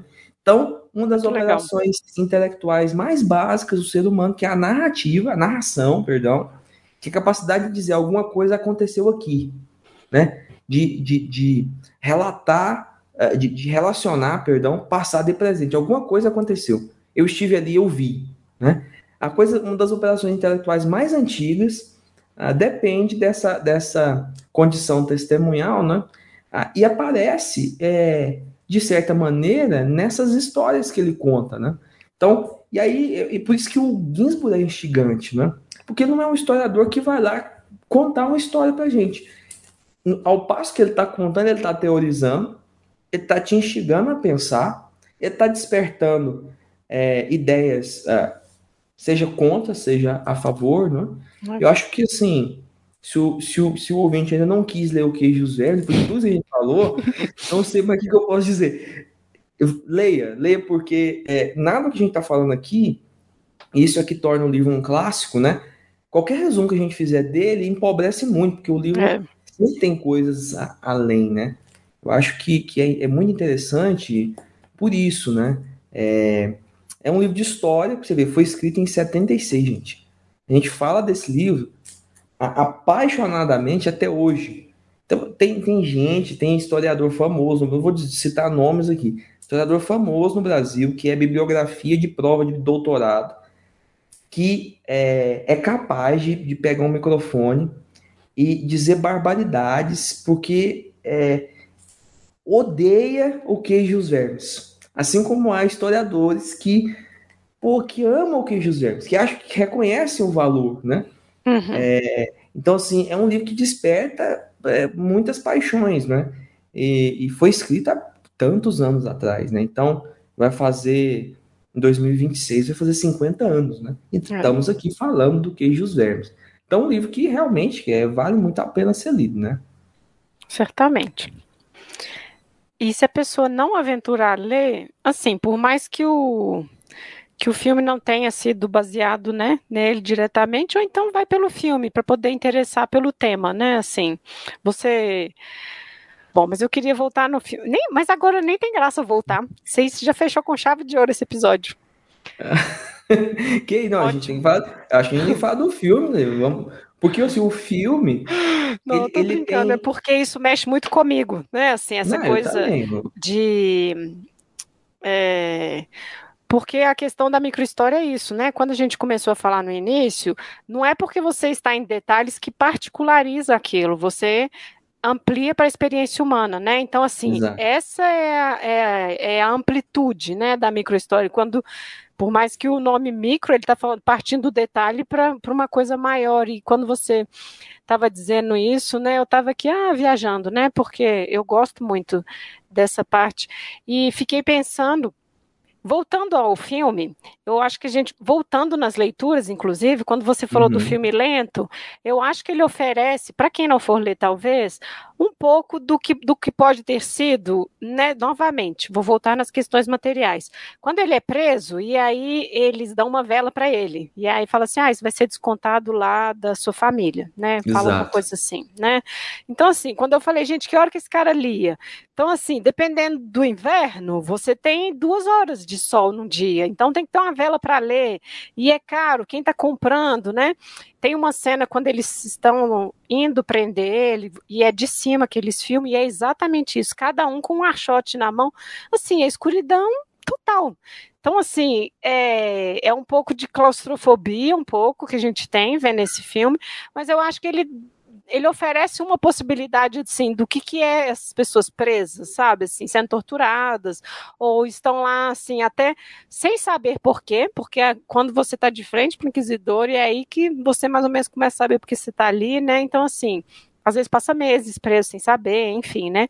Tem todas essas questões que eu acho que o filme ele pode trazer para quem não for aventurar na leitura, né? Exato. O filme, eu, eu acho, sim, quer dizer, a gente está no Achiro, eu não conheço pessoalmente a região do Vêneto, né? O, aliás, até a, esse meu avô, a, a, família dele veio de lá. É de uma cidadezinha vizinha dessa região aí, do, do uhum. Menor mas eu pessoalmente não tive a oportunidade de conhecer, então eu não sei. E, e, aí entra outro problema, não sei como seria no século XVI, né? Mas aí, o efeito de realidade é muito interessante, né? Ele mostra a precariedade material, né? De que maneira tudo era escasso, é, é pouco, né? Então não tem abundância nem de fogo, não tem abundância de, de, de materiais, né? Então, no momento que eles estão fazendo uma igreja, a igreja é feita com pedras, os muros são de pedra e terra, né? Então, é, é, é, você tem é, a madeira disponível, você tem a comida não é, não é abundante, né? O, o, o Menóquio é preso numa, numa, numa, prisão super escura, muito apertada. Eu, eu tenho claustrofobia. Hum. Eu, é, é, é, incômodo de assistir. Nossa. Ele fica. E a câmera é num close muito, muito close. Então, é. é, é muito fechada neles, né? Em parte porque não é um filme de alto orçamento e você fechar a câmera te, é, dispensa de filmar locações. Poupa cenário. Poupa cenário, então você faz isso. Mas mostra muito a ideia do, do, do que era o preso da Inquisição. Gente, o, o, o, a pessoa que era presa pela Inquisição não sabia do que estava sendo acusado, não sabia quem é, é que tinha acusado, é. quando seria ouvida, quanto tempo ficaria presa. Então, ele é preso de setembro até maio, é uma prisão relativamente normal, não é muito longa nem muito curta, Há indivíduos que ficavam presos muito mais tempo, é. né? No primeiro processo, ele é condenado a ficar em prisão perpétua, mas depois essa, essas penas normalmente eram comutadas, porque era difícil manter um preso tanto tempo preso, e outra que, que eles achavam que um certo período a prisão era tão ruim, e se hoje a gente fala de direitos dos, dos, dos é. presos, é. aquela época não tem nem comparação, né? Mesmo porque boa parte dos presos aguardava o julgamento na prisão o destino ou era o desterro ou a morte, né? A ideia do encarceramento perpétuo é rara, né? Nessa época. Mas essa claustrofobia, né? Então, o um momento do filme que ele, ele volta de Veneza, ele vai para Veneza falar diante dos nobres, né? Uhum. Ele disse que ele falava e tal. E ele tá no barco, né? Voltando pelo rio e vê uma criança correndo livre, né?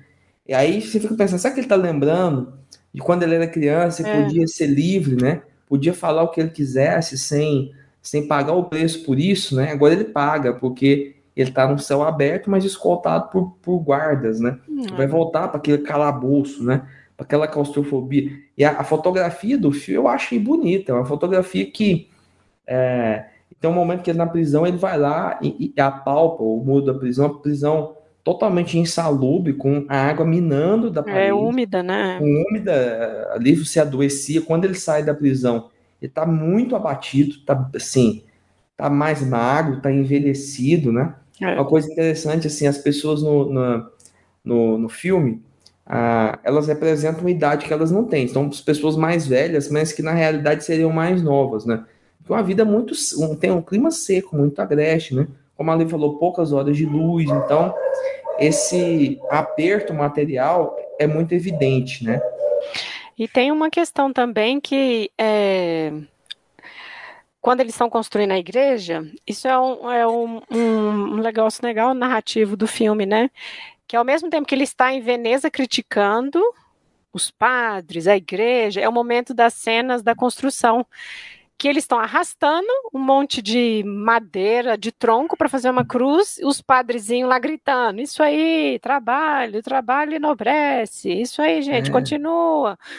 E, né, assim, vai, vai indo e voltando, né? Vai indo e voltando um pouco. Então, assim, isso foi uma, uma coisa legal do filme. Mas eu não poderia passar sem falar da bruxaria, né?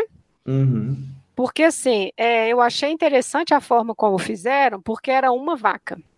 Exato. E ela é sacrificada Uhum. para poder tirar ele da prisão, né? Eles fazem um trabalhinho lá mesmo, né? Assim, isso é muito interessante. Assim, eu, nossa, é ruim, as imagens ruins eu achei, mas assim, Sim. Que é uma coisa que eu acho que é muito legal da gente sempre lembrar a questão da bruxaria, que é lado a lado, né? Você faz uma reza para Deus, mas para o diabo também, né? Assim, vai que dá, né? Vai que dá certo, Exato. né? O Kik Heffer, né, que é esse britânico que, que estuda magia, ele fala isso, assim, às vezes eles até misturavam as orações com canto, com outras palavras, porque é isso, assim, o que der certo está ótimo. E esse era o problema da bruxaria, né? Essa superstição e tudo mais. E no filme eu achei isso muito interessante, assim, eles enterram, né, a cabeça do do Da vaca, né? da vaca, né? Assim, ela corta um pedaço do cabelo dele na prisão, né? Não, você vai sair Exato. daqui, você vai sair daqui, você vai sair daqui. Enfim, isso eu achei muito legal também, o filme, a forma como foi cru, né? É cru, Cru, né? Não tem, visceral, né? é, Então, não tem nada de magia sensual e ritual, não, um negócio cru mesmo ali, né? exato. É, parece uma coisa, um açougueiro, né? Corta e tal, enterra a cabeça, né? E depois ele é libertado, né? Então, assim, é, a, a gente aqui. Será assim? É, sei lá, né? Então, o filme dá a entender algumas coisas, né? Ah, tô E, e o filme constrói bem algumas relações, né? mas é, antes da gente continuar, é bom alertar que o filme não é baseado em O Queijo dos É. Vermes. Uhum. O filme é baseado em outro livro, que é um livro que saiu em 1990, chamado Domenico Scandella de Tomenocchio e Processi dell'Inquisizione, é, de 1580, 1583, vou falar agora, 1599, do Andrea del Colle, que faz o seguinte, o Andrea del Colle pega e falou, ó, Carlo Ginzburg escreveu esse livro, mas não publicou os processos da Inquisição. Publicá-los-ei e mostrarei que o Carlo Ginzburg viajou na maionese aqui e ali, né? Ele faz algumas É. críticas, né? Tem uma posição divergente da do Ginzburg, não é totalmente divergente, mas é divergente em alguns aspectos. Ele não acha que essa coisa do substrato eurasiático, isso tem algum sentido. Ela acha mais prudente explicar isso por uma referência aos cátaros, né, que teriam ah, tido alguma influência naquela região da Itália. Mas é, o que, que nos interessa aqui é que esse livro é a base para ser feito o filme. É a- a- o primeiro processo que está publicado no livro é um livro que só está em italiano, gente. Inclusive, eu queria aqui agra- agradecer ao César É. e à amiga do César, a Caterina Madi. Caterina, um abraço. A Caterina que fez uma gentileza imensa de conseguir uma cópia desse livro para gente, né? É. É um livro raríssimo de encontrar, aqui no Brasil, dificílimo de encontrar, mas um livro fundamental, seminal do André Del Colle, ah, em que ele publica esses processos, né? É, que são a base do, do, do filme. Então tem coisa no filme que você não encontra no livro do Ginsburg. Por exemplo, é, uma relação de abuso que havia entre um Uhum. pároco de Monterreale, que é o que denuncia o Menóquio, em, em- com relação às filhas do Menóquio. Então tem uma É. filha que no momento da confissão ele fica passando, muito incômodo, eu acho incômodo, Nossa, péssimo. passando a mão na, na mão da, da menina, que é uma menina bem Péssimo. nova, É. e, e levanta e fala: Filha, você tem sérios problemas com a fé, vamos ali que eu vou te explicar. É. E corta. Não precisa dizer mais nada, né? É. Que era uma coisa muito comum que a Inquisição punia, né? Que era a chamada solicitação, solicitatio ad turpia, ou seja, é, utilizar da sua posição de sacerdote e, e induzir pessoa a turpia, né? A cometer torpezas, né? Ou seja, Uhum. pecar contra a castidade, né? Fazer, utilizando a sua posição de poder para poder abusar da- das mulheres no confessionário. Era um crime que dava pena para muito sacerdote nas três inquisições. Então isso aparece no filme, achei bastante interessante aparecer, assim como, e aí uma coisa interessante, esse historiador que publica esse estudo em 1990, o Andrea Del Colle, foi consultor do filme. E ele ah, talvez seja o responsável por uma coisa que é muito interessante no filme, além disso tudo que a gente já falou, que é a- o momento do interrogatório. A dicotomia entre inquisidor e o, a pessoa que está prestando depoimento. O modo como o inquisidor se coloca numa certa superioridade, né? É. Ele fala, às vezes a pessoa fala um pouco o dialeto, não está falando bem o, o- o italiano standard, né? O, o que é o derivado do toscano, lá é o Vêneto, é uma, uma coisa um pouco diferente. Vêneto não é língua latina, tá, gente? Ela é aproximada só. Tá falando aqui, o, o, o inquisidor tá falando ora em italiano, ora em latim, é, e mostra muito bem é, como era conduzida essa, essa, esse interrogatório, né? Quem está acostumado a ler processo da Inquisição, bate o olho e identifica tudo isso. É, então, essa sensação, eu não sei se essa sensação de realidade, que é muito presente, eu achei bastante palpável, né? É. É, se isso fica claro para uma pessoa que não conheça um pouco de Inquisição. Mas é, existe um certo rigor, tá? Então, se você se interessa em assistir o filme, é um filme que vale a pena assistir, né? Com um pouco de. Lembrando que não é um filme muito agitado, né? Um filme um pouco mais lento. Mas essa parte da, do interrogatório inquisitorial é feito assim com o mínimo de o mínimo de sensacionalismo, de, de é bem assim uh, embasado, digamos, digamos é. assim, né? Bem, eu achei muito bem feita a reconstrução, né? Acho que a mascarada também foi é, Exato, né? nessa mesma pegada. Não, eu amei. Nossa, eu achei. Assim, me lembrei muito do Martin Guerre, né? Nessa, nessa, nesse uhum. momento mas achei muito legal. E assim, é o, a forma narrativa do filme é muito boa, né? Porque é isso, fala assim: "Ah, será que ele vai escapar da fogueira?" E aí tem entra a mascarada, uhum. né? As pessoas é, enfim, o que é tipo que, que parecia ser típico dessas festas, né? Que é escolher alguém e você espizinhar essa pessoa, né? Ela é o centro das atenções ali, enfim, você joga todas aquelas verdades e tudo mais, né? Isso no filme é, é, outra coisa que está no livro dele, né? E não é do queijo os vermes, né? E ficou muito legal também. Nossa, ficou muito bom. Não, muito, muito bem feito, né? E ali Nossa. meio que tem um ar alegórico, né? Cada pessoa mascarada que grita alguma coisa sobre o Menóquio é, meio que alegoriza, né? Como se cada um fosse um pensamento, né? Ah, virgem não é virgem. A virgem não é virgem. É Deus é, é ar, né? Não sei o quê. É, Jesus não é Deus. O, o mundo é um cosmo que parece um queijo e não, não sei o que. Então, assim, é, é meio que o, o, o, o clímax aqui do, do, do, livro, né? O momento assim mais que tem mais um pouco de, de, de, movimento assim a história. Eu achei particularmente bastante interessante. Achei muito é um bom filme, um filme assim que, é. que é um filme que eu diria que, que você pode, um professor universitário, usaria tranquila, de modo excelente na graduação, é. por exemplo. Muito bom. Sim. Então, não sei se passar para um aluno de ensino médio tenha muito efeito. Mas na graduação, ótimo. Assim, a ideia de, de como a, a, o filme reconstrói o passado, né? Não é só o historiador que faz isso, o cinema também faz. É, me pareceu bastante interessante, assim. Gostei, né? Eu, tem pontos críticos né, que você pode fazer. Mas essa, esse aspecto é, eu considero positivo. Uma, uma, crítica que eu faço ao filme, Livre, não sei se você concorda, é que no, no filme aparecem pouco as ideias dele, né? Ele foca muito no processo, na tortura, na, é. mais até na, na, na, na, clausura da prisão do que na tortura, né? Que é uma forma de tortura também, né? Ficar privado de ar, né? É um, pra vocês terem é. uma ideia, gente, é um tabuço tudo escuro com, sei lá, uma, uma, saia, uma entrada de ar que é mínima, sei lá, uma, uma lata de, de Todd o cara é. respirar. Então, é, e foca muito nisso, e pouco nas ideias, né? Então, é se você não tiver lido o Queijo e os Vermes, que lá trata mais das ideias, né?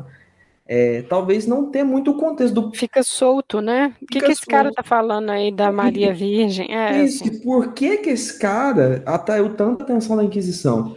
Essa resposta o filme não dá. É. Fica, fica pra gente, pra, pra mim, pra Lívia, tá muito óbvio, né? A gente pô, a gente é historiador e conhece bem o guismo. Mas, é, e, e, essa história específica, né? Mas talvez para uma pessoa que não, não saiba muito do que se trata, fica um pouco solto, né? Acho que isso é uma crítica que a pode fazer. É. Né? Voltando no, na, quando você falou da cena de Veneza, é interessante também quando chegam aqueles primeiros inquisidores lá, perguntando para as outras pessoas. Isso é o que eu gosto de ver. Ah, não, ele não falou sobre isso, não. Ah, ele conversava com o padre, então achei que o padre também estava de acordo. Aí o filho dele, não, não, não, meu pai não conversa disso comigo, não.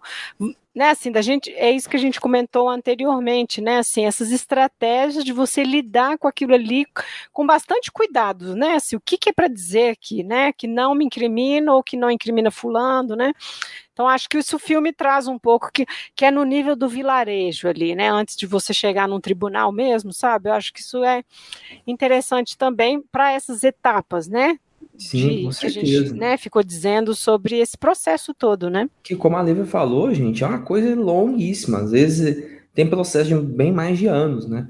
Tem processo, assim, que, ó, os que eu conheço, portugueses, né?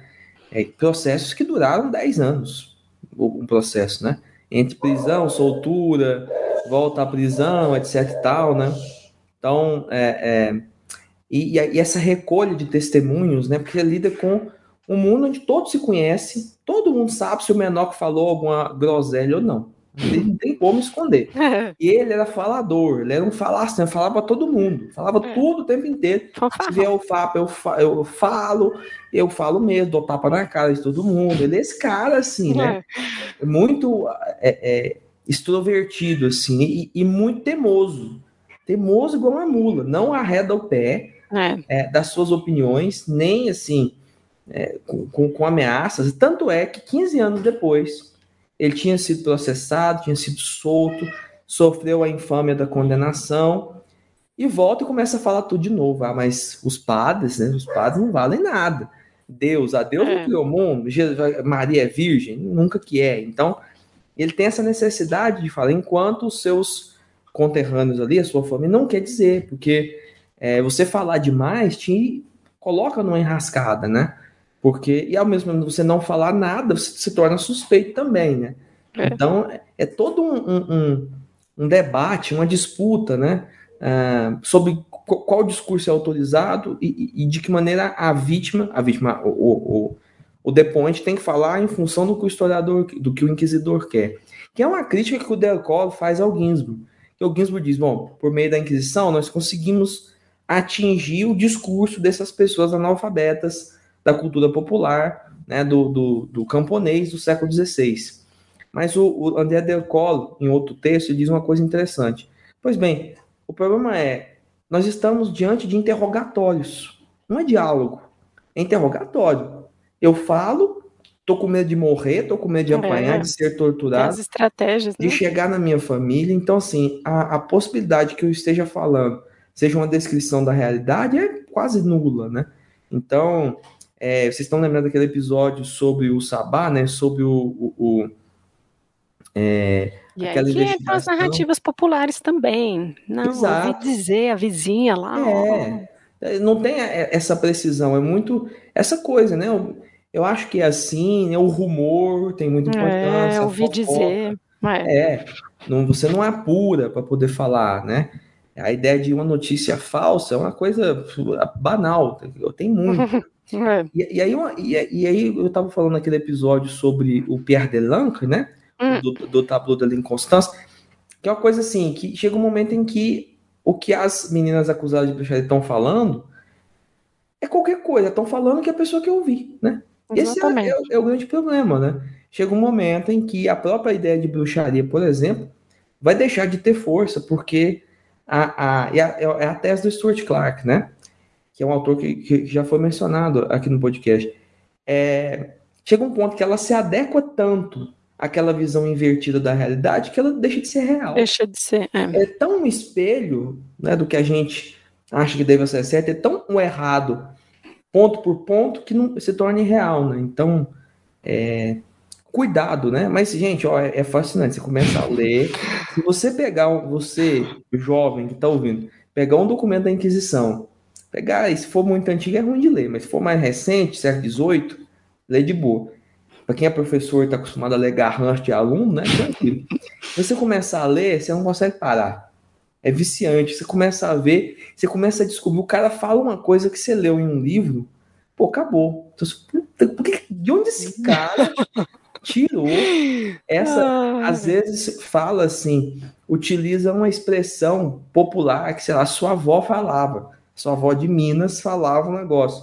E tá lá na, na Inquisição em Lisboa, né? Aí, putz, como, né? Então, é. é, é, realmente absorvente, né? Tem essa, essa coisa, né? Você vai esmiuçando, né? Mexer com Inquisição é realmente é um vício. Uh, acho que é um livro que foi bem recebido e mal recebido, houve muitas críticas, né? Que compensa só pincelar, né? Isso uhum. é uma uhum. coisa muito para especialista, mas uma crítica, por exemplo, que o, o Dominique Lacapra, um historiador americano importante, uh, teórico da história também, diz do livro do Ginsburg, é que no mesmo momento em que ele pretende apresentar né, uma, uma um, colocar em cena o um indivíduo na história, ele dissolve o menóquio nessa cultura popular, né? Então, e, e, ele torna a cultura popular uma coisa em si, autônoma, né? Então, a, a cultura, ele reifica, a cultura popular vira uma coisa, né? E isso que o Ginsburg tem uma vontade metafísica de encontrar um substrato perdido aí, é, que aparece nos sonhos, aparece nos, nos mitos, né? É. Que como a gente falou aqui, né? Eu concordo com a Lívia, é, é a parte mais polêmica, mas é a mais interessante do livro. É por isso que a gente discute até hoje, né? Porque a, a sacada do Ginsburg foi muito interessante. Mas também críticas, por exemplo, essa que o que eu falei do Chartier, né? Que a, a selvageria da leitura, ela não é o apanágio das classes populares. Todo mundo faz isso de alguma medida, né? Um pouco o que o Levi-Strauss diz, né? O pensamento selvagem não é o pensamento dos selvagens, né? É, é, é o pensamento de todos, é. né? Primeiro porque não existe selvagem, mas segundo porque é uma forma de, de você pensar por analogias, né?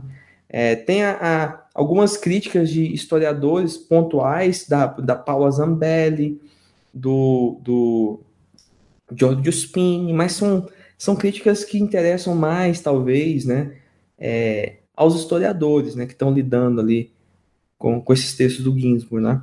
É, enfim, eu, eu diria que, que é, só para fazer um, uma certa, uma certa é, conclusão de tudo que a gente pode falar, é, assim, eu já ouvi muitas coisas sobre o, o, o Queijos Vermes, né, é um livro que eu, que eu leio há alguns anos, já ouvi gente que, que, ele, que é um livro genial, que é um livro ruim, que, é, que ele é bem feito, que ele é pedante, que, enfim, é, é, é várias coisas, né?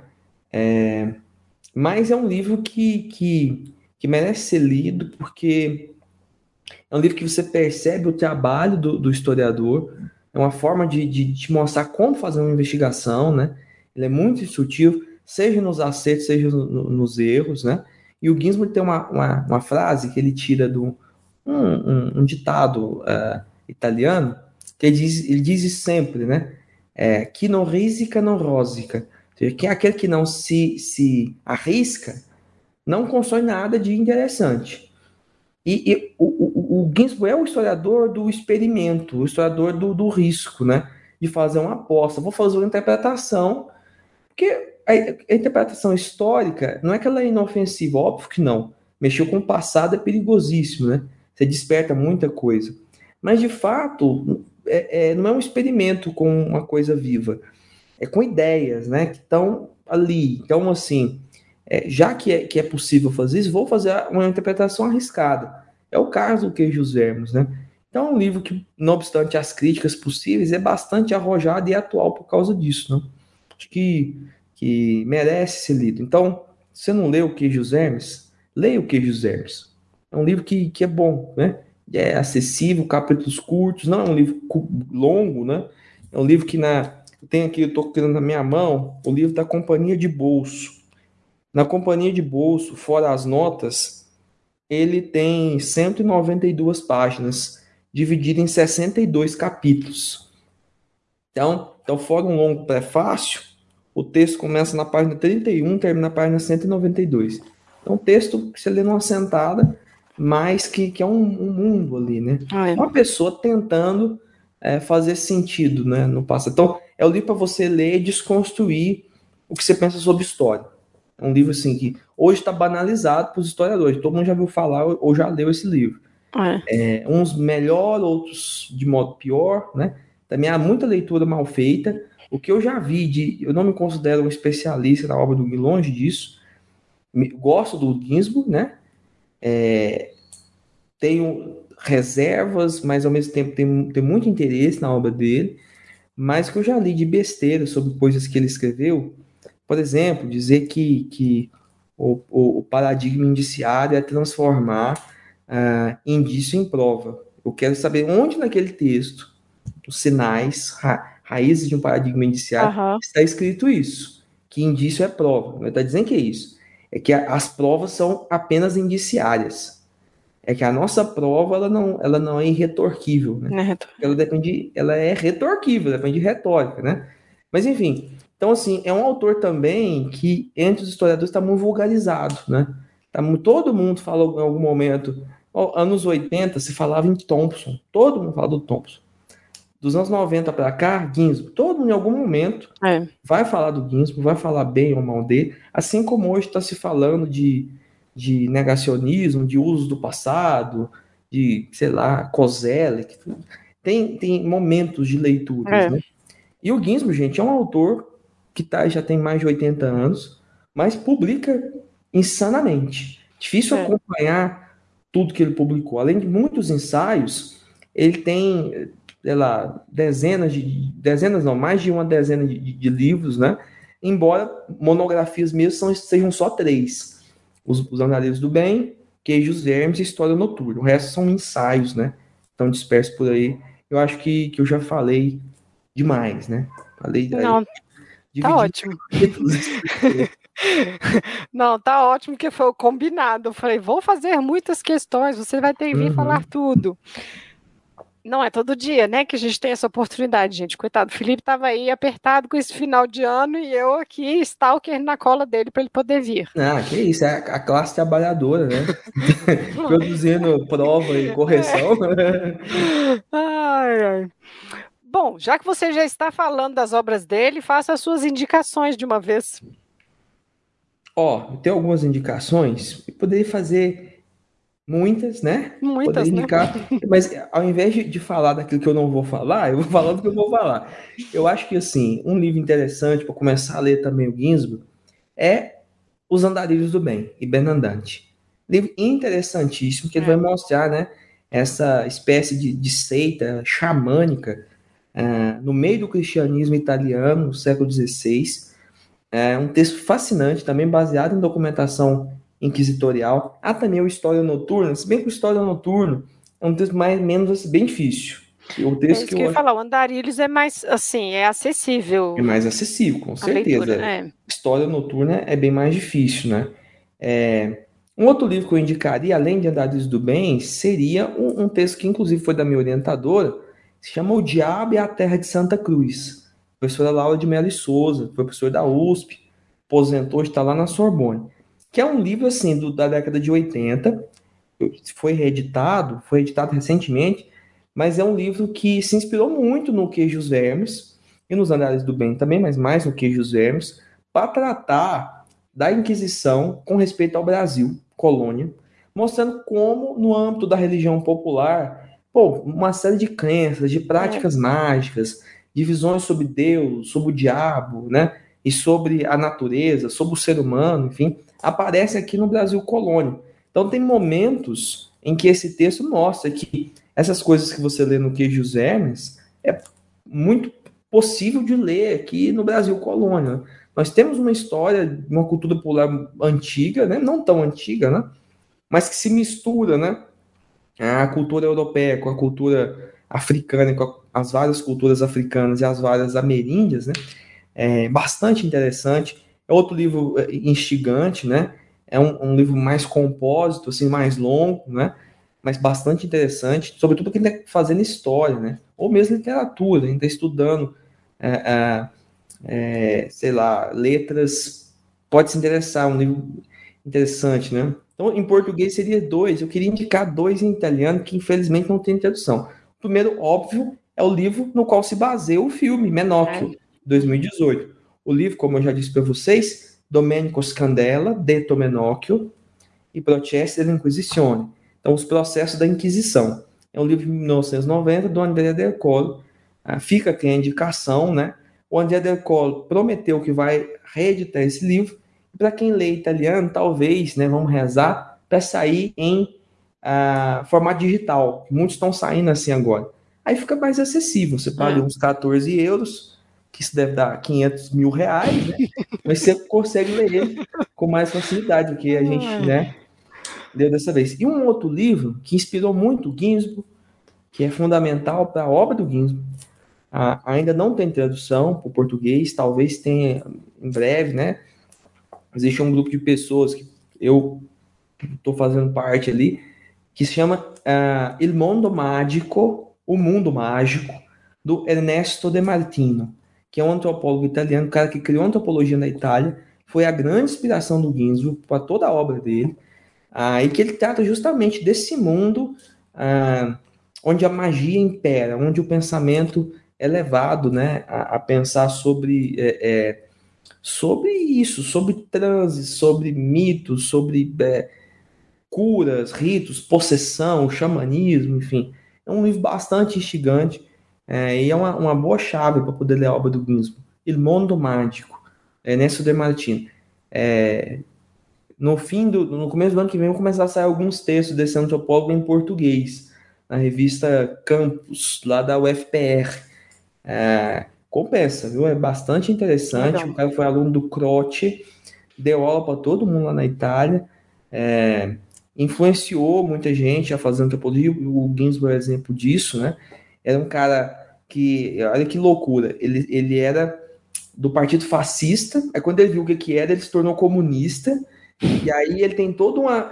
E ele, ele, ele estudava, é, para a gente lembrar aqui do, do Menóquio, né? Ele estudava psiquiatria, filosofia, é, história das religiões, tudo junto, né? Fazer uma coisa bem interdisciplinar. É, e, e, trata justamente dessas regiões da Itália ah, desconhecidas, afastadas do interior, das montanhas, dos campos, né? Por exemplo, aquele rito da, da, da tarantela, né? Da pessoa que, que fica possuída pela picada da aranha, né? Esse uhum. cara. Então, cara, assim, para quem tiver o italiano, quem conseguir é, ler em italiano, é uma dica bastante interessante. Para conhecer também, né? a, a o, pensamento desses caras, né? O, o é um cara que felizmente está traduzido, mas é um de um milhão que a gente é. não, não tem acesso no Brasil, né? Exatamente. Bom, mas eu acho que é isso, Felipe. Acho que é, né? Acho que a gente não esgotamos o assunto, talvez tenhamos Certamente esgotado o ouvinte. é, se escutaram até aqui, tá ótimo. É. Leiam, assistam, procurem Isso. essas indicações né? Porque ah, quando eu estava conversando com o Felipe, né, sobre o podcast, era isso. Falei, gente, historiador tem que ler literatura, né? Assim, conheço poucos que leem. E eu fiquei depois contando nos dedos, sabe? Assim, com não certeza. sei, assim, se é falta de tempo, achar que é uma, enfim, leitura menor, mas enfim. Então, eu queria, né, fazer esse esforço de trazer a história para cá, né? E foi ótimo. Eu queria agradecer muito. Ah, eu que agradeço. Pela pô, sua leitura, né? Não, foi ótimo, assim. Eu espero que os ouvintes também aproveitem bastante, assim, e procurem, né, essas leituras, né? É, não, com certeza. Eu, eu fico muito feliz de ter participado, te agradeço pelo convite, a oportunidade de eu falar, né, sobre esse cara que é tão interessante, eu gosto é. muito. É, devo ter falado algumas barbaridades, mas é normal, o menor é o, é o cara que fala bobagem né? É um fanfarrão. É, exato. Então é, o negócio aqui é, é a maior coisa é falar mal, mas se não pode falar mal, então vamos falar coisas absurdas, né? Sim. Mas enfim, brincadeira à parte, eu acho que fica aí, né? É um é livro bom de se ler, né? Então leia o é. Queijos Hermes, é, e eu estou muito feliz por ter participado. Um abraço, gente. Gente, então é isso. Ficamos assim. Então, façam seus comentários lá. Vocês nos encontram em todas as redes sociais. E é isso. Até mais. Tchau, tchau, gente. Até mais.